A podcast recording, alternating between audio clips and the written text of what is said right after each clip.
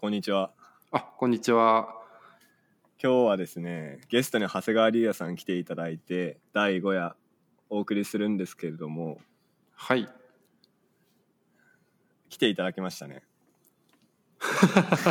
いや、こちらこそなんか、あの、僕普段エンジニアの大河っていう友達と AM3 号館っていうポッドキャストをやってるんですけれど、うん、逆にまだ呼べなくて申し訳ないっていう感じでね 一応ね、ゲストに呼んでもいいですよみたいなね、話はしてたからね。そうね、そうね。ぜひぜひぜひっていうところではあるんですけれど。そう。まあで、俺がさ、あれ、うん、何々？マイクをね、渡したら、ポッドキャスト番組やってくれたっていうので非常に嬉しいですね。そうだね。うん。でこれさ、2人で喋るっていうのは結構、どっちが喋るかみたいなの大変ですね。ああ確かにねそれはそうだと思うだからなんかこれも切っちゃっていいと思うんだけど編集とかで時々声かぶったところとかはごっそり削ったりとか、はいはい。そういう地味なことはやってる感じなのでそういうのは遠慮せずガツガツ当たっていった方が作りやすいと思いますなるほどね。ありがとうございます。で今日のテーマなんですけど、はい長谷川龍也さんの仕事論っていうことを題してね、これさ「情熱大陸」とかさ「アナザースカイ」とかで出すテーマじゃんっていうさ硬いのよ、うん。まあそうなんだけど、うん。まあいその3号館っていうね長谷龍と大河がやってるラジオポッドキャストだとあんまり仕事突っ込んだ話してないなって思ったんで、そうだね確かに。ちょっとうん、ポップな話しかしないっていうのはね。そう。だから近況の話をちょっとね聞きたいなっていうはいはいはい、はい。感じですね。ぜひぜひ。でねまあ一応小ノート書いてきたんですけどうん。直近でやった仕事からちょっと聞いていきたいなっていうああ振りなんですけど。近でやった仕事か。それで言うとですね、僕転職活動をしていてもうすでにえっ、と竹中君にはポートフォリオじゃないですけどこういうことやってきましたよみたいなまとまった資料を渡してるんですよ。はい。いただきます。もうね早速これですねっていうのを放棄するスタイルなんですけどうん。なんか気になったところとかあります？多分ね上に行けば行くほど新しい仕事です。あ上の方が新しい仕事なんでね、7つの習慣とかやってるんだね。そうそうそうそう。これはもう結構30周年？7つの習慣が、になってもう一回そのみんなに手に取ってほしいですっていうところとだできればこうなんでしょうね。今まで触れたことのない若い人たちとかにも触れてほしいっていう話で、7つの習慣って350ページぐらいあるのよ。だいぶな,、うん。なんかね分厚いし言ってることは普通なんじゃないかなって思っちゃうよね。手に取る前からもうだから改めてこんなにすごくてこんなに売れてるんだよだけじゃなくてこういうことを言ってるよっていうのを少しこうねポップに例えばその刑事ドラマみたいなのの次回予告になぞらえて、うんまあ1個目がこう危ないデカやって2個目が、えっ、とカサスやってうん。3つ目でジャッキー・チェンやったりとか、うん。そういうねパロディの動画を7本作ってバッと出すみたいな。はいはいはいことをやってたりとかするんですけれどこれもよくねクライアントが許したよね、びっくりしてます、うん、結構硬いクライアントだったんですかね。めちゃくちゃ固めなんだけれどうん。この会社面白いのがはい。あの7つの習慣のなんか出版だけで食ってる会社みたいな、うーん。その権利だけでこう社員養っててこれが100年先もずっと売れてほしいっていうのがあるからなんか手段を選ばないみたいなところがあって。もうこすり続けて30年みたいな。もうそういうことになるよね。言い方がなんか問題あったら言ってね。お前それあ全然大丈夫です。それは。いやでもね僕もねまだ読んだことないんでちょあっと本改めて。当でもこれ本当にすごくてなんだっけ？アメリカのあの、自己啓発本とかさ仕事ができるみたいな多分リクちゃん嫌いだと思うんだけどそういう本うん。が150年間出続けたのを全部7つにまとめてこう煮立てたやつみたいな状態なんで。うんうん。だから究極これ一冊読んでてれば大丈夫ですよみたいな物バイブル言いもできる、ね。そう。話ですよね。であと面白いのがそのねあの書いた人が意外とね家族関係とか息子娘に対してどうみたいなうん。あのね愛の話みたいなのをちょっとこうエッセンスとしてあったりするから、うんうん。そういうのでじゃあ例えば夫婦夫婦喧嘩にもいいんじゃないみたいなところで拡大解釈して出していったりとか、うんうんそういうこともあったりとかしていてやっぱりそう担当してるものに触れるとね俺も読んだんだけれどすごく、まあいいとこ見えてくるっていうのはあの僕広告のお仕事やってるんですけれど言い忘れたけど、い、いなっていうことを思ってますね。そうですね。うん。まあなんだろう。ここで竜也さんのちょっとだけ自己紹介なんですけどタコ紹介なんですけど、マーケターっていう感じなんですか？コピーライター？兼なんとかかんとかっていつも言ってますよね。あ3号ーえーっとねポッドキャストの表で言ってるのはプランナー兼コピーライターあっていう。プランナー兼コピーライターですね。ですね。なのか企画書とか書いたりする感じそうそうそうそうそう。あのそのクライアントがその広告お願いしますって言った時にこういう案どうですかっていうのをう、うん。あのいくつも企画書の中で案出して渡すみたいな。うんうんざっくり言うとそういうお仕事をしてます。そうですよね。だから別にデジタルとか、なんか紙とか問わずえ映像とか何でもやるって感じですよね。そうだね。そこはね問わずなんだけれどそもそもの僕の出自がちょっとこうインフルエンサーとかがいっぱいいるようなマーケティング会社にいたので SNS 周りとかで頼られることが、えーっとね多かったなっていう感じです。今今さ直近直近の会社の話はちょっと後でしますか？じゃあとりあえずもうちょっとこれ深掘り深掘りしていくかな？日東コーチは気になったんだけどね、個人的には、これはね、あのー去年のね5月ぐらいにやったやつでうん。そのちょうどコロナでみんなこう一旦止まっちゃったみたいなタイミングうん、でそのおうち需要みたいなのが高まってきたじゃん。うんうん。でそこに対して何か紅茶屋さんやりたいですみたいな話があってうん。これはねもう企画のなんだろう話の流れみたいなところから一から入ったんだけれどうんやっぱりさ紅茶ってイメージするとさリプトンになるわけじゃん。ままあそうだね名前をねなんか紅茶といえばみたいなところで返ってくるのがリプトンみたいな。うんでちょっとさおしゃれで若い子にもこう受けがいいみたいなことをすごくやるブランドなのよ。うんうんで翻ってね日東紅茶っていうのはまあイメージしてもらうといいのは実家でなんとなくこう置いてある黄色いお茶のパックみたいそうねな。うん。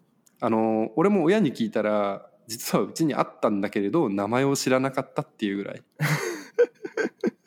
紅茶っていうねそう。一般名詞がついちゃうやつだよねそういうことになるわけですよ。でそういうブランドでもうちょっとこう若い子っていうより主婦の人たちが買っているとかっていう感じだからうんうんなんかその中でお家で紅茶飲む時間を作るためにはどうしたらいいんだろうみたいなことから考え始めて、でまあそこに対してもうちょっとこうほっと一息じゃないけれどうんあの隣に寄り添ってくれるブランドであるといいよねっていうことを、えーと解きましてクライアントに。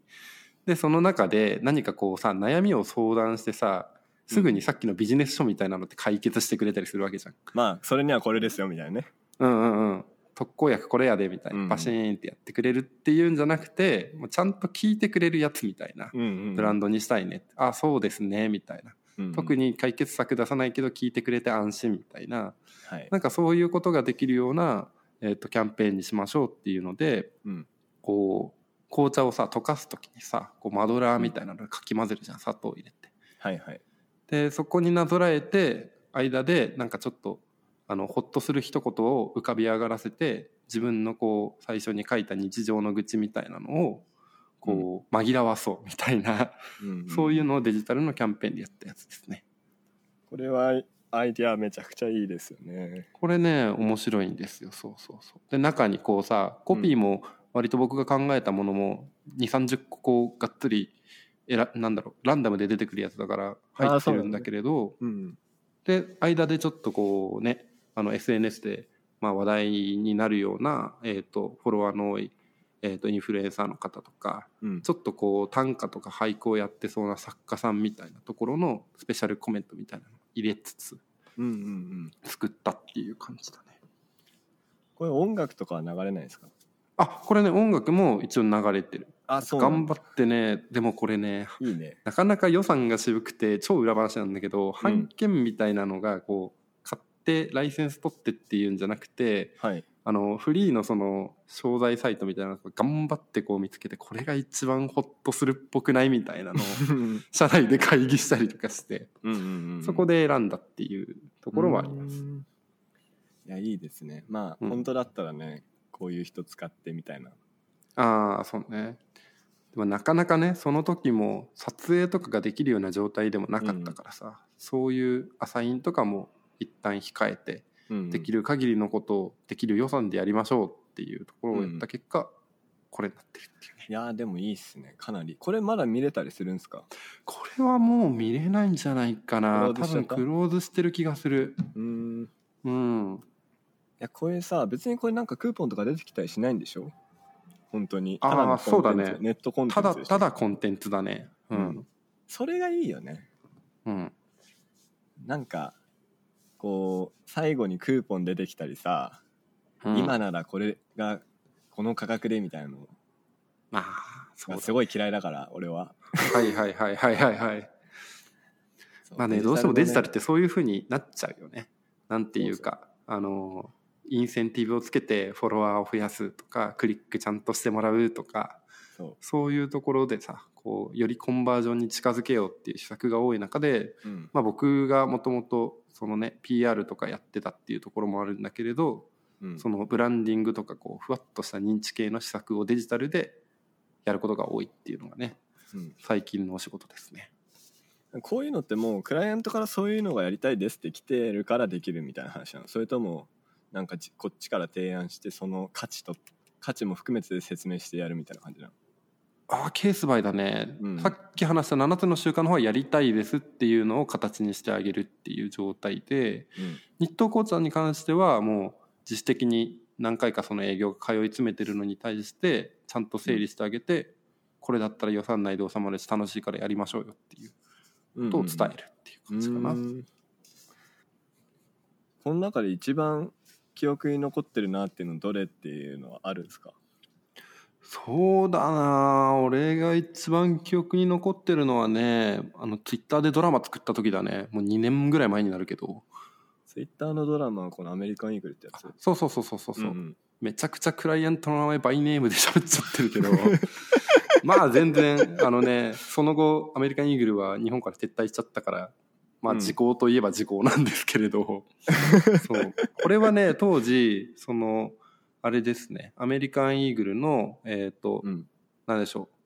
若者向けのブランドじゃないですけれどあのスプリングサマーのやつを若者に売りたいっていうのをお題でもらってそこで SNS でまあ賑やかしてまあなんであんま好きな表現じゃないけどバズらせたいというかうんうん。そういう時になってじゃあ SNS の中でこうなんでしょうね。短編のドラマを作ってそれにそのなんでしょうプロダクトプレイスメントじゃないですけどドラマで言うと衣装協力みたいなところで来てもらってその若手のなんでしょうね友情とか恋とかがこううごめく青春群像劇を作りましょうよっていうのを提案して通ったものですね。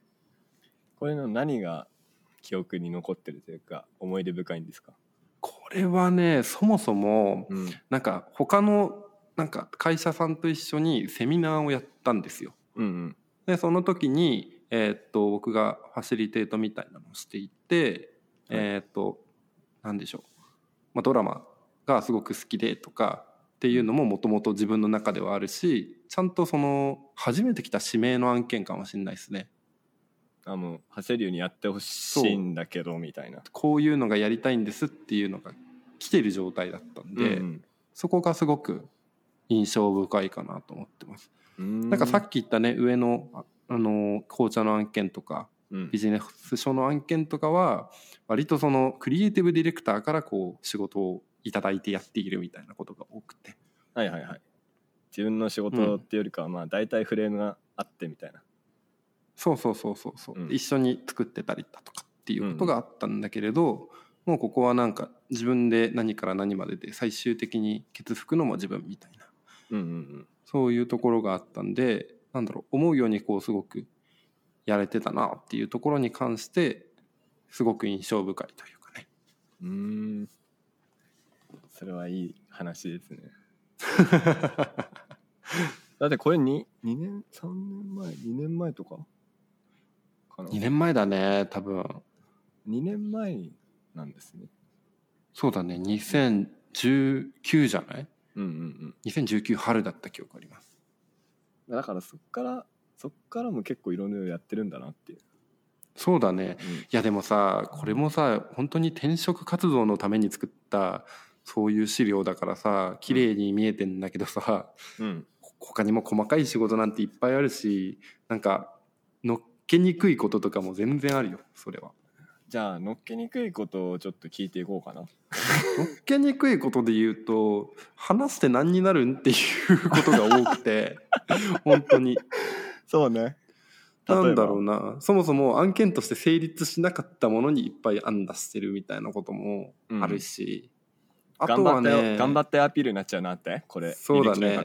うん、形にはなってないものだったりとか、あと本当にこう一部 SNS のあの運用みたいないわゆる中の人業務みたいなことを、まあ、めちゃくちゃ大事なんだけれど、うん。それをひたすらにこう作るみたいなうんうんうん。仕事も、まあそのコピーライターってあのなんでしょう肩書き名乗ってる分お降りてきたりがするんで下っ端だと。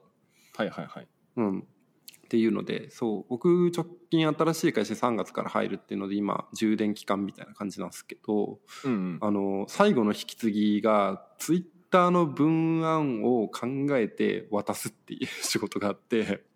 その担当者の人にそうそうそう。担当者とか引き継ぎのねその中の人変わっちゃったらツイート変わるやないかいって怒られて「いやでもやめんだもん」と思いながら「すいません」って言って。うんうんうん。で、えー、と3日間で150ツイート分世に出ないツイートをこうスプレッドシートでバーって書いて 渡してこれでやめさせてくれと思いながら、はいはい。えー、とそれが日々ちょいちょいそのアカウントからツイートで出てくるのを見てうん。ああ少しずつなんか俺のみそぎがこう行われてるなみたいな 気持ちに貯金が貯金が伝使われていくわけね。そうそうじりじり疲れてこれなくなったらどうなんだろうなみたいなのが楽しみの一つなんだけど、そうだね。うんそう。当然さクライアントってのは会社の持ち物だから持っていけないわけよ俺が。新しいところ、まあまあもちろんもちろんそうでしょうけど、うん、だからこそせめてもの誠意っていうのでそういうねちっちゃい仕事もしたりもしてますよ全然。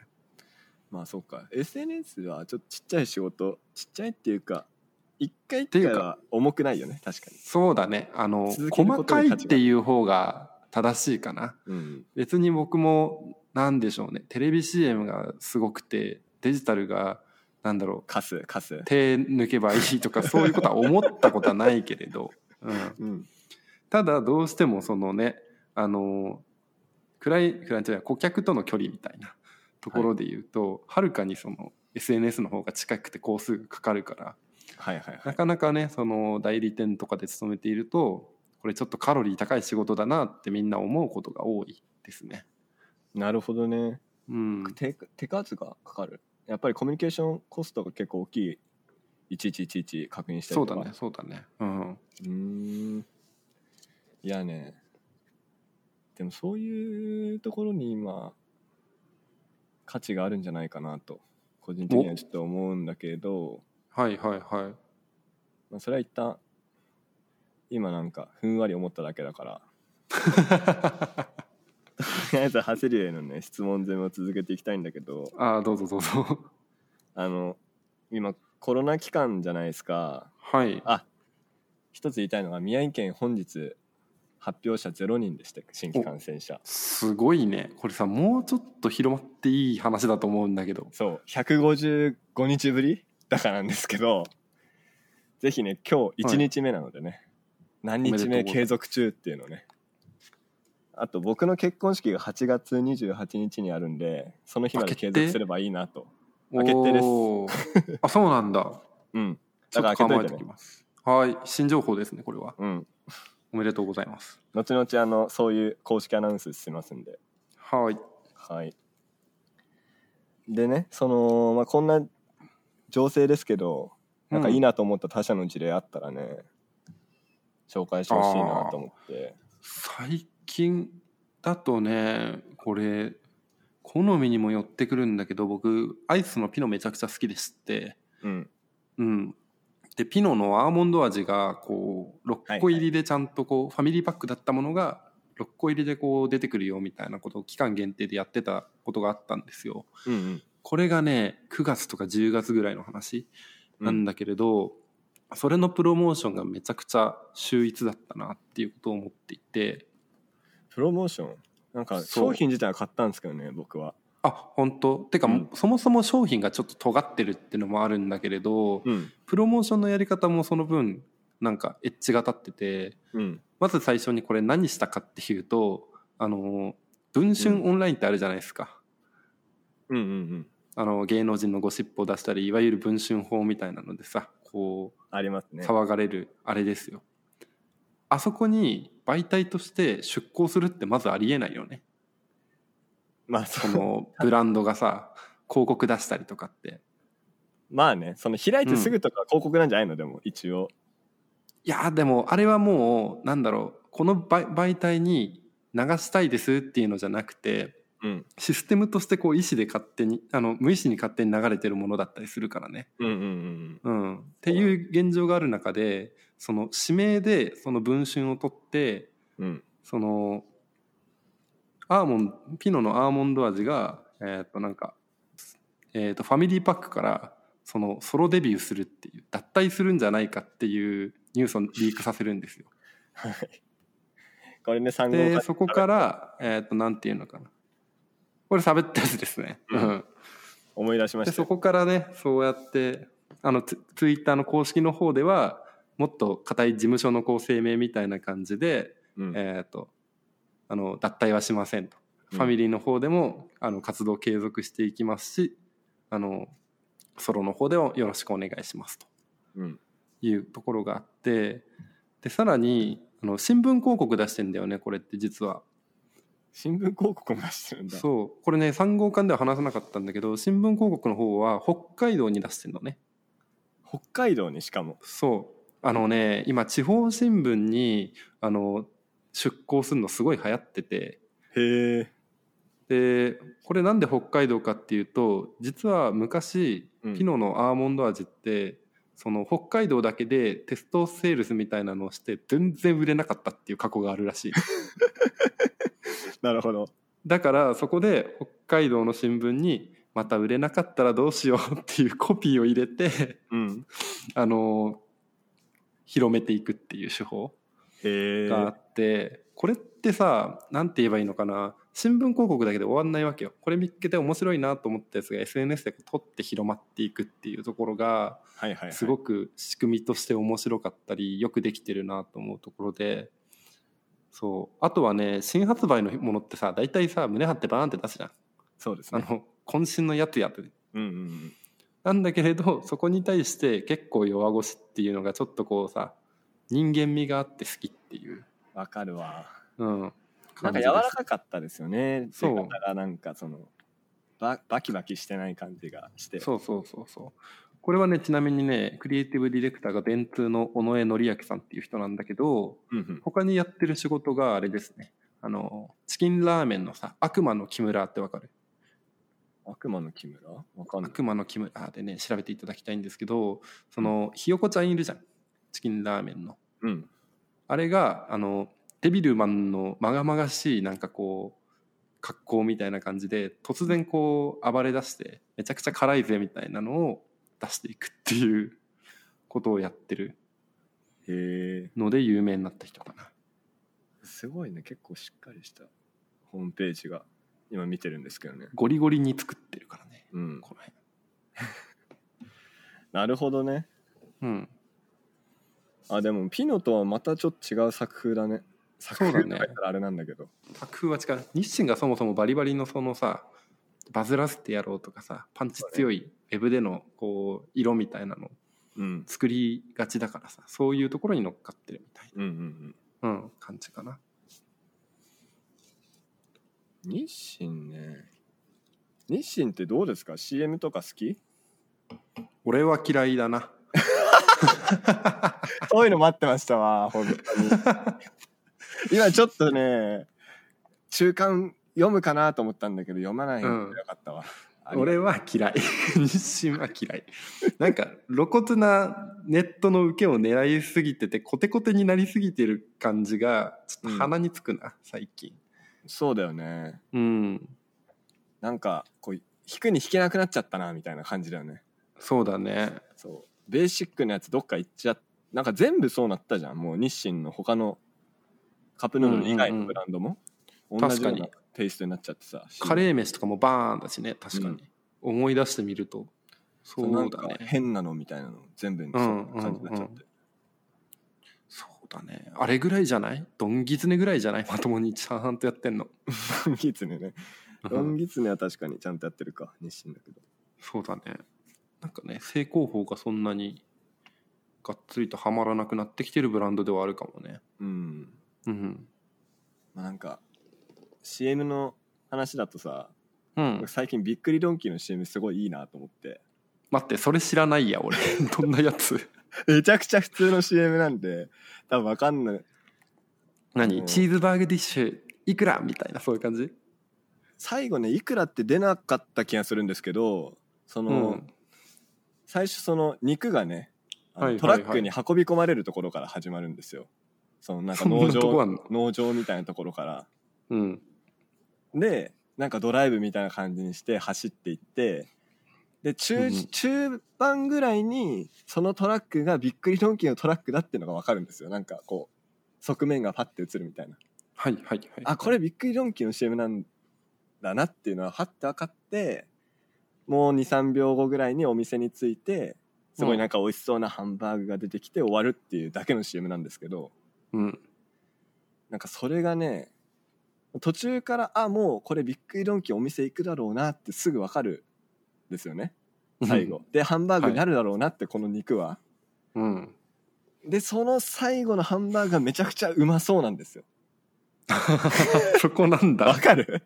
だこれでなんかうまい食品系の CM ってうまそうかどうかが一番重要じゃないですか、確かにね、まあ、しずるってやつだいわゆる。でそこまでの演出をやりすぎるとハードルどんどん上がるわけですようんうんだからちょっと、まあ言うてもなみたいな感じになっちゃうところが最後ちゃんと美味しそうっていうのがすごいなって。いう CM なんですよ。もう明らか分かりや超分かりやすいストーリーの CM なんですけど。これさ俺マジで見てないんだけどドナドナ感があったりとかしないの？ドナドナ感はねあ意外とないですかね。意外とすっきりしてるそうなん結構じゃあその牛が出荷されてこういってこういってっていうその過程と最後にハンバーグでスパーンっていう感じか。そう。最後はしっかりねあのびっくりドンキーなのでもそんなのあそうなんだ、うん。ハンバーグがうまそうなんだよなそれで、いいな。ハンバーグ食べたいな。うん、びっくりドンキーそんないい記憶がなかったんだけどうん。また行きたいなと思って行きましたからねそれで。あ本当？すごいうん見てまあ普通だったんですけどね食べたら。まあでも近くにあるからたまに行こうと思って。うんうんうんうん。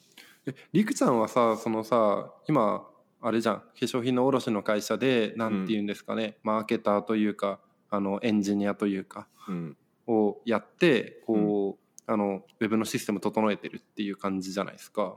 そうだね。あのテレビ CM に憧れたりとかしない作ってテレビ CM はめちゃくゃちゃ憧れてるから入入社以来ずっと提案してる。ずっとテレビ CM やりませんかっていう。こんないいとこありますよって。いいね。でもそれでさちゃんとアナリティクスとかも見られるんだから、全然俺はありだと思うけどね。うん。しかもさその、あれよ。こっちで言うとキー局とかそのあのちゃんとコアな時間に出しちゃうと高いけれどさ、はいはい。その地方局のテレビ CM って意外とこう安く出稿できるっていうのを聞いたことがあってさ。まあそうでしょうね。地域絞ればそんなにはしないと思いますよ、そうそうそう。そそこら辺はちょっとチャレンジのしがいがあるんじゃないかっていうことは思うけどね、そうなんですよ、うまあなんかなんていうのかな。やっぱ僕お店のね化粧品のお店の会社なんですけどお店っていうとなんかあれだけど小売り？小売店っていうのか専門店なんですけど、やっぱあのある程度その市場の中ではうん。一番知名度があるお店みたいな感じなんですよ、まあ、うん百貨店かうちで買うかみたいな感じの。はいはいはいはい。パフューマリースキアっていうお店なんですけどうん。ただやっぱ知ってる人少ないよねっていう意外に。意外にっていうかまあ男とかほとんど知んない知らないんじゃない？みたいな。そうだよねうん。その入ってる館の方が先に来ちゃうかな。そうだよね。うん。で駅地下にあるとかさエスパルにあるとか、そういうさでさあの、うん、まあ、女性向けの商品じゃないですか化粧品ってねコスメって。うんうんうん。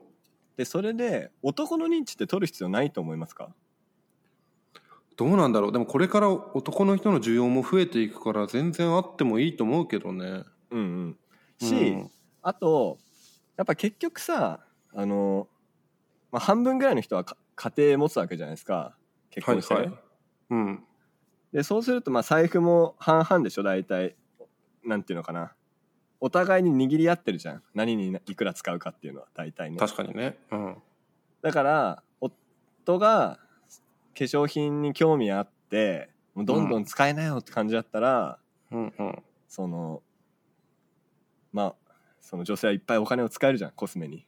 まあ確かにね。そう。まあ逆もしかりでなんかその趣味にき理解があったりとかすれば趣味にお金使える人がいろいろあるんだけどうん。それと同じように男性のコスメの理解度どれだけ重要なもので価値のあるもので素晴らしいものなのかっていうのをもうちょっと分かってもらえればなんか単価アップじゃないけどつながるんじゃないかなって個人的にはね思ってるのずっとね。ああなるほどね。うん。なんかすごい自分に寄せて考えるんだけどさ。うん。あの俺らってさ大体あの朝出る時というかさなんか待ち合わせする時にさ30分も準備すればもう十分すぎるじゃん。そうですね。30分長いね、むしろ。そう。でさ女の人ってさむしろこう1時間とかかけてこうさうん。メイクして出てってみたいな。うんうん。でそれのたなそのじ綺麗な自分を作るためにいくらかかってるかでいうと男の人よりかかってるよねみたいな話っていっぱいのあるじゃん。うんうんうん、それがあの後々男があの名称を多く払えよみたいなそういう話につながったりっていうのはあるんだけど そことは関係なく手前のところまでは知っといてもいい気はするけどね。そうそう、うん、あ時々あるよね。そのマーケティングの調査会社とかさ、うん。女性が月に使うコスメ代はなんと何万円みたいなさ。うんうんうんうん、まああれもねどうなのかなと思うけどね。俺はうーん、まあ、こういうふうに言うと女性の側の肩身が逆に狭くなっちゃうかもしれないけどうん、半分趣味だと思うんですよね。コスメっていうか化粧って。半分趣味で半分実用性のあるもの。うんうんうん、かなと、てか7割ぐらいは自己満足だと思うんですよ。あなるほどね。誰に見られるでもなく私がこそうう気持ちいいその方が気持ちいいみたいなね。だから爪切るのと同じっすね、あー爪切るのって別に人にさどうのこうのっていうのは2割ぐらいあるかもしれないけど、爪が伸びすぎてるとさ不潔って思われるかもしれないとか。うん、けど第一に自分が気持ち悪いからじゃんこう伸びてると、確かに、ね、っていう感じです。わかるわかる。もうコスメするって 化粧するっていうのが。テンション上がん上がるからこっちの方がみたいな感じ。うんうんうんうんうんやんないと気持ち悪いんだよねみたいな感じだよね。なるほどね。だからそれしかもそれがクオリティ高いものだともう明らか違うんですよ。う良さが。ん。はいはいはいはい。高いんですけどね。うん。だいぶそれたけどそういった意味でも男の人にうん。化粧品の良さみたいなのは、こう伝えたいというか理解を示してもらうっていうのは働きとしていいんじゃないかっていうことね。そうそうそう。そういうのね、ん思って、まあ、テレビ CM とかでね認知を上げていけたらなっていうのが、まあ話 無理無理やり戻すとそういうとこなんですけど。うん、全然いいと思うけどね。うん。まあねもうちょっとね自分の中でもじゃあどういう CM 作りたいかとかね。うん、いうのは全然いろんなイメージあるんだけどふんわりしてるからもうちょっと見つめうん。て実現できればなと思ってるんだけどね。いいね。ハスリはテレビ CM 作りたいなとかないの？俺はねあのずっとあるのよ。だからず、うん。なんだろう。デジタル畑なわけですよ。僕うんっていうのは、いわゆる SNS のこうウェブマーケティングの会社にいてはい。そこから、えーとまあ、代理店に動いたんだけれどはい。あの結構ね周りの人たちがこうクリエイティブディレクターとかデザイナーとかってさうん。こうものを作ってそのいわゆる4マスみたいなところに出したりそこを表現するのが好きな人たちが多いからうんうん。そことはなんか位置をずらしてあこの人 SNS とかデジタル分かるから全振りしときゃ大丈夫みたいなポジションで今やってたから、はい。そこに対してあの憧れはすごくあるんだけれどすごくなんだろう間のこのなんでしょうね乗り越え方が今分からないってのは課題かもしれないね。間の乗り越え方？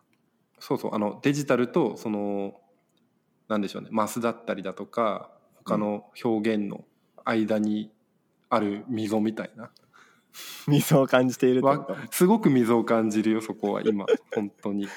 具体的なエピソードありますか？何か。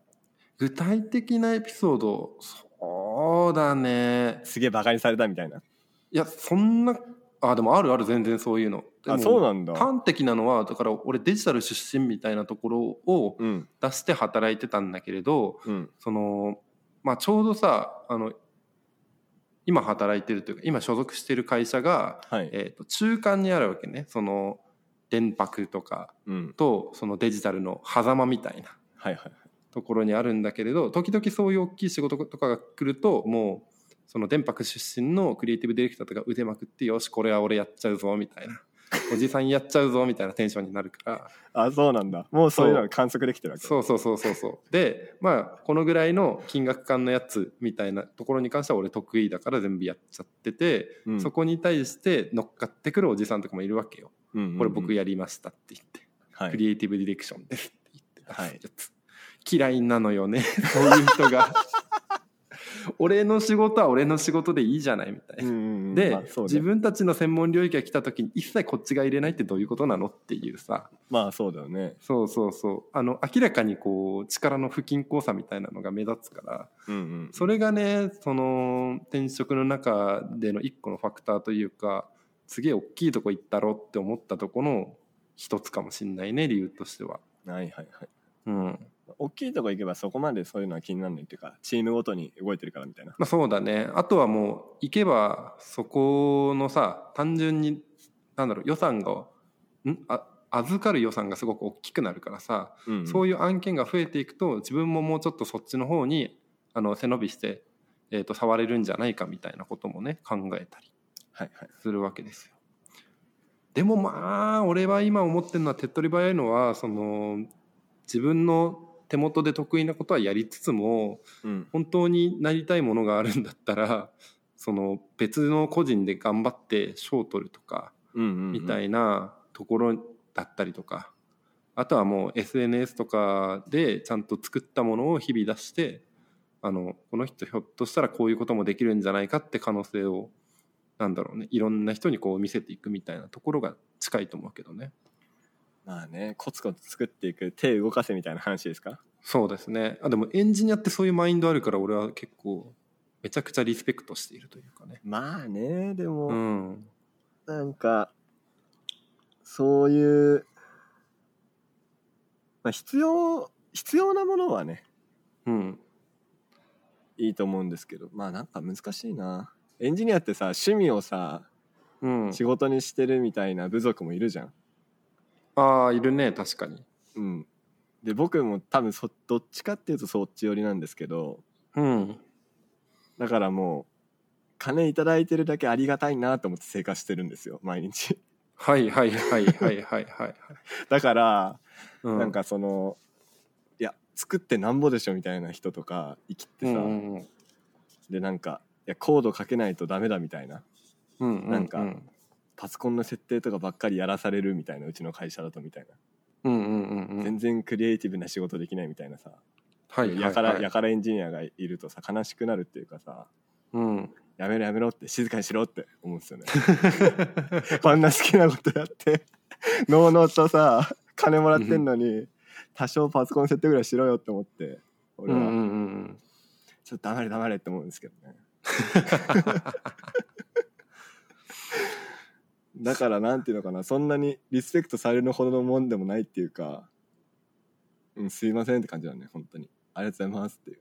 感謝。そう。あそうなんだ、うん。いいね。でもなんかその利他が先に来る仕事の考え方はすごく最近共感することが大きいかな。うんうん割と広告やってる人ってさ、うん。なんでしょう。利己から入っちゃう人も多いわけよ。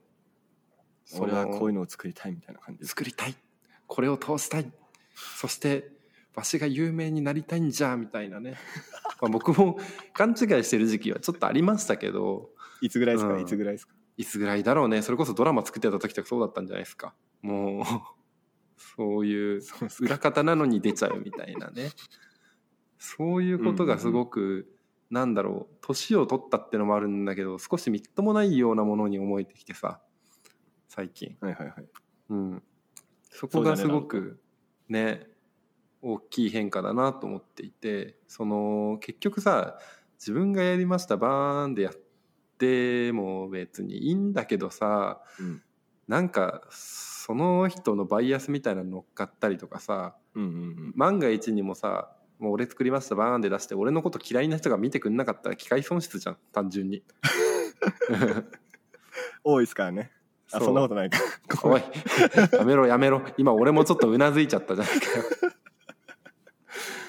だからうんなんかそう、あのいい表現だなと思ったのが先に来てなんだろうスタッフリストみたいなクレジットみたいなのが載っててパッて見た時にあ長谷川なんだじゃんみたいな、うん。うん、そのぐらいがちょうどいいなっていうそうオーセンティックな広告の方に帰っていってるなそういう意識はと思ってる最近、うんうんうんうん。うんなんだろうね。オラつきたい欲が俺僕はねうん。なんかオラついてるやつを潰すのが好きなんですよ。どっちかっていうと。はいはいはいはい。性格上そうですよねリクさんね。そう、うん。なんかすごい小さい話言うと小学生の時とかさ水泳できるやつがオラついたりするの分かります、ああわかるわかるわかる。なんかいたね。3人ぐらいいると思うんですけど、クラスに。うんすごいなんか糸満とかがってて速くて 水泳って言ったら俺でしょみたいな雰囲気出してるやついるじゃないですか,、いますわ。そいつにコツコツ練習こそ練して水泳で勝つのがすごい楽しみだったんですよ人生においてのね、はいはいはいはい。めちゃくちゃ遅いんですよ最初。あんなやつに負けるわけがないってやつに、うん。まあ、勝ったり、まま、ほとんど負けるんですけどね。な一発入るだけですごい快感なんで。ああいいね。そう。うんだからそれロをまあ、社会人でもやってるんですよねやっぱり。あいつなんか自分が有名になりてえなとかさ、うん。あのーなんだろうオラつ俺すごいだろってオラついてんなっていうやつよりすごいことをこう全然すごくない感じでやるっていうのがこうじ僕が目指してる方向性なんですよね常に。うん。いいと思う。めちゃくちゃそっちでいいと思潰しに行くっていうううん。アイデンティティをね。いやでも本当によ。すごいんですよその人たちはね。確かに、うん、もちろんもちろん。てか、その人たちもその人たちで自分張って出してるっていう覚悟がないとそっちに振り切れないから、それはそれですごいのよ。うん。でも、向き不向きはあると思ってて、うん、俺は向いてないなと思ったのよ。うんうんうんうん。うん。で、翻ってそういろんな世界を見た時に、フォロワー少なくてもめちゃくちゃすげえ仕事する人いっぱいいんなっていうことをうん。痛感して、なんでしょうね。粛々とやっていきたいなと思うし。で何よりねそう。そんな選らなくたって十分すごいっすよと思いますよ、うん何に追われてるんだろうなと思うむしろ。確かにね。なんかなんかの病気なのかもしれないね。そういうのって。金儲かってんでしょ。それでいいじゃないのと思うんだけど あでもスタートアップ企業とかとね感覚近いのかもしれない。張らないと声張らないとお金入ってこない人たちというか、やっぱそうん実実際そうなんですかねああいう人たちって。そういうところろもあるよ。実態伴ってないけど先に行っちゃって頑張って伸ばしていくとかさ、うん。うん。なんかマーケティング界隈とかもいるじゃないですか。ちょっと倍には出さないけど、うん、なんか生きり立ってんなみたいな。いますねいますね。そういうやっぱ仕事来るのかあれである程度。来るよ。あれでやっぱすげえ人だなと思っちゃったりとかそれがフォロワー数なのか本なのか知らんけど、うん。うんみたいなことって全然ある。あとセミナーね。無駄セミナー。セミナーか。もううん。僕の知らない世界だからな、そみたいな。それはどどどういうセミナーですか？あでも普通になんか SNS のこれからみたいなふわっとしたテーマで語るとか それにまあ企業の担当者とかが来ててそうそうそうそう来てて名刺交換して「わすごい今日の話参考になりましたうちの企業まさにそうで」っていうのでその案件を集めるみたいなこととかね。ああ。まあね、うん。普通に王道なね営業スタイルだとは思いますけど、うんうん、全然その一環ではあるんだけれどそうん。そう。それを SNS を掛け合わせるとすごくなんかこういびつなものに見えてしまうというかさ。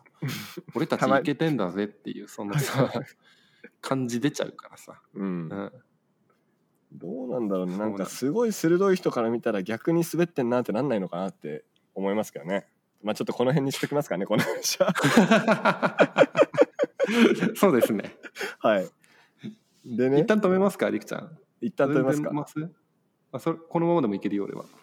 じゃあこのまま行きましょうよ。ちょっと待って、はいはいはい。お茶持ってくる。ね OK はいすげえすげえ温まると予想だにしない悪口が出てくるっていう。恐ろしいあれですね。はいすいません。はいはいはい。でもう11時になっちゃったんですけどはいはいはい。もう10分ぐらいやってもいいですか？あ全然もちろん。これどうやって整えるのか全然想像つかないよまあ なんとなくい。ろんな話を盛り込んだつもりではいるけれどね。うん。いや別に整わなくてもいいかなっていうね ああ思ってるんですけどね。ね。その新鮮さ。素晴らしい。ちょっとやっぱりね明るい話をね最後にうん。そうだね。していければななと思うんですけど、じめっとしてたからね僕らね、うんはいいやまあねとりあえず話したいことを2割ぐらいしか喋れてないけど今年の展望をね、ああ長谷川龍也さんに語っていただいて終わりにしたいなと思うんですけど。そうですね。僕3月から新しいはい会社に入るんですけれど、うん。えーっとまあそこでそのまあ肩書きみたいなのってあるじゃないですか。こういう役職ですってこう名刺の上にちょろんと書かれるやつ。はい。あれが、えーっとメディアソリューションプランナーとなっているんですよね。あデジタルソリューションプランナーだ、デジタル。うろ覚えなんですけど、うんなんかデジタルの中で課題解決するプランナーですよっていうはい。ことになるわけですよ。で俺こんな役職あるんだへえと思ったら最初その受けてた時に。うん。もうでいっぱいいるんですね。メディアソリューションパートパートナーじゃないよ。なんかプランナーの中でもいろいろいるわけですよ、本当に、SNS プランナーとかウェブプランナーとかさうんうん。あとはなんだ？CM プランナーとかもそうだしうん。ストラテジックプランナーとかもねよく聞く文言だと思うんですけど世の中にはね広告の中でもプランナーっていうのがたくさんいるんだなっていうことに転職活動の時に気づいたんですよほ。で僕が所属してるところで名乗ってたのはただただ無印のプランナーだったんですねプランナーですって言って。でもそういういろんなプランナーのその箱の中に俺を収めようとするわけよ。これできるあれできるとか君は、えー、とプランナーって書いてあるけど何プランナーなんだいって超言われるの。へえそう。なんですね転職活動の時にその質問が一番俺は何言ってんだろうこのおじさんたちっていう状態になっていて。すごく難しかったんだよね。大体他のことはスラスラ答えられたんだけど、そこだけ「ん？あここってこういう領域のプランナーのことを言うんですね」っていうのをうん。何社も何社も受けながら気づいていっていて、はい。ってなるとなんだろうな俺ってどこのプランナーなんだろうが分かんなくなったのに今回ようやくそのデジタルソリューションプランナーって名前がついたっていう状態になってんのよ。うんうんうんうんうん、でも究極的にその巡り巡ってもう君は何のプランナーなんだいっていう状態になった時にあ何でもできるから俺は前の方にデジタルとかウェブとかメディアとか SNS とかつけないんですよって言いたいっていうのが直近の目標。なるほどねうん。今はメディアソリューションがついてるけどうん、それもつかないそう。ようになりたいと。なりたいですね。足元メディアソリューションで結構売り上げが立ってる感じなんですか？長谷川龍也さんは。僕個人ってこと？はい。まああ個人というか、僕まあ、会社に会社においてそう。も会社においてもですけど。会社においてもそうですね。デジタルのそうものがあえっと待って待って待ってえその会社がってこと？いや長谷川龍也氏に来る仕事はメディアソリューションが多いってこと？そうですね。デジタルソリューションですけど。あデジタルソリューションね。ごめんごめん。デジタルソリューションの話が多いですね、うーん。うん、課題課題解決なの？何かしらのソリューションってことは。そうだね。てか結局俺広告は課題解決に他ならないと思うよ。うんうんうんうん。なんかそれが広告がソリューションなんですっていうなんかこう機能的なっていうか機械的なものとして捉えられるのもちょっとなんか仰々しい感じするんだけれどはい。なんだろうなそこの真逆にいるのってアートとか作品とかっていう表現だと思うのよ。うんうんうんうん。なんかそこまで自分勝手なものでもないのかなっていうことを思っていて。なるほどね。まあその、うん。クライアントの課題を解決する手段としてうん。そのプランがあるってことね。そうそうそうそうそう。だからもうすげえ平たく言うと、うん。大喜利のお題もらってるから面白い答え考える人っていうの。はいはいはい。うん、でその答えがピタッとはまってるとあなんか解決されているねっていう感覚になるじゃないすごく。まあそうですね。うん、なんかそのちょうどいい答えを常に出してたいなっていうのはあるのよね。その前段階のソリューションはしないわけですか、そのもっともやっとしてる状態から。ああ形にするっていうかもうそれは別に広告に限らずの可能性もあるかなと思ったんですよ僕は。あーなるほどなるほどなるほど。まあ広告の可能性がなかったらお断りするのかうん。ないしそもそも来てないんじゃないかなと思うんですよね。僕はもう広告の畑にいる人間なんで。うんうん。うん。ただこういう考え方ありませんかみたいなのが、まあ、商品開発につながるのかあ。その組織の改変につながるのか分かんないけど相手、うんうん。クライアントに対してなんか当たりインパクトってあるのかなちょっと思って。その可能性は全然うんあるなと思ってます。ううん。ん。それこそなんでしょうね D2C とかも流行ってきてるからその視点を入れてこういうものを作りましょうみたいな提案の仕方をしてるしだいうぶん。その広告っていうのがそのプロダクトないし組織の在り方にオーバーラップしているところはあるからそういう関心はすごくあるかなと思うんだけれどまあでもそれってさその大喜利で言うとちょっとテーマから外して突飛に飛んでるけど面白いっていう状態だと僕は思ってるのね。まあテーマもいじっちゃってるもんね多分そうそうそうそうそうそう。だから56問目に出す回答ですごいずれてて面白いやつみたいな。うんうんうんそうなんかそういうものを狙って作ってる人たちも全然いるんだけれど、うん。そうじそれができるんであればまず1投目2投目で面白いから1本欲しいじゃんっていう感じかな。うんうんうん。うん、まずねあ与えられた課題ねしっかり打ち返してそうそう。いくというね。みたいなね。うん。これですかね。個人的、うん。個人的思考水面下でくわ企てって書いてあるんですけど。これはもうなんかでも結局さっき言ったように俺はその広告とかその提案みたいなところが課題解決に過ぎないなと思った時にうん。完全にその自己実現をするみたいなところとはかけ離れているなっていうことをここ最近のテーマとして思っていて。うんうん。でもしじゃあ何か個人的な趣向そのさ何でしょうね。自分の飯の種だったりなりわいみたいなところとは別にはい。こう自分が好きでやっていってそれが本当にお金になるっていうところをもう一本作るんだったらそれこそコピーライティングみたいな趣向だったりだとかうん。あとはちょっとあの昔勉強してたんだけどドラマの脚本みたいなところをあの書いていくとか、はい。こうやって喋りを仕事にしていくとかうんうん。あとはまあ何でしょうね。お酒を飲みながら話してるっていうのがあの僕らのポッドキャストの姿なんでそこから派生してビール作っていくみたいなところだったりだとか、うん。なんかそれはあのなんて言えばいいのかな中長期的にこうなんて言うんだっけこういうのって。あの長期的に。ライフワークバランスじゃなくてこういうね。なんだろう目標みたいな。目標というか。到達点みたいな。ああそうだね。人生の到達点的な感じですか？